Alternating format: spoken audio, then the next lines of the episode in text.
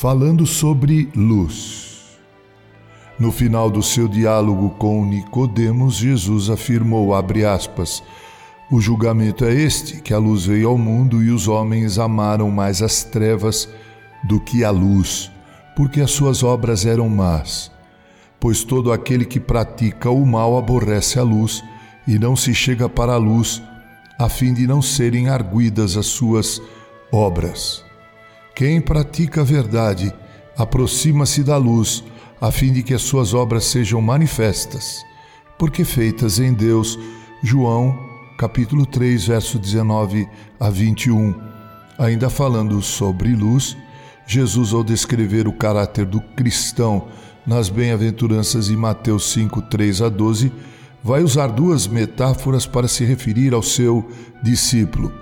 Ele usa o sal e a luz e diz que o sal de verdade salga, e que se não salgar para nada presta, e assim é pisado pelos homens.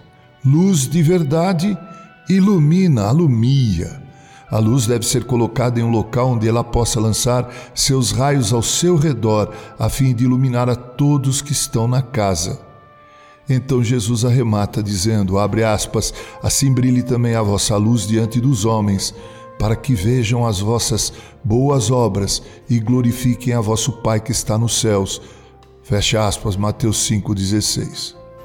Aproximar-se da luz, colocar-se sob seu alcance, é uma atitude que somente aqueles que nasceram de novo são realmente capazes de experimentar. Gente assim não tem nada a temer, porque as suas ações são legítimas e puras. Suas palavras são sempre edificantes. Seu andar é sempre firme e seguro. Jesus viveu sob a luz durante todo o seu ministério terreno. Ora, ele não tinha nada a ocultar de ninguém, pelo contrário, ele queria de fato que todos soubessem o motivo pelo qual ele havia vindo a este mundo.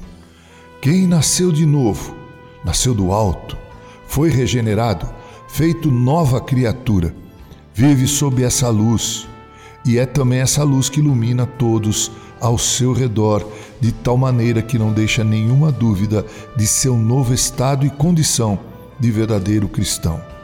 Vivamos, portanto, sob a luz, para que nossas obras sejam vistas e o testemunho seja dado.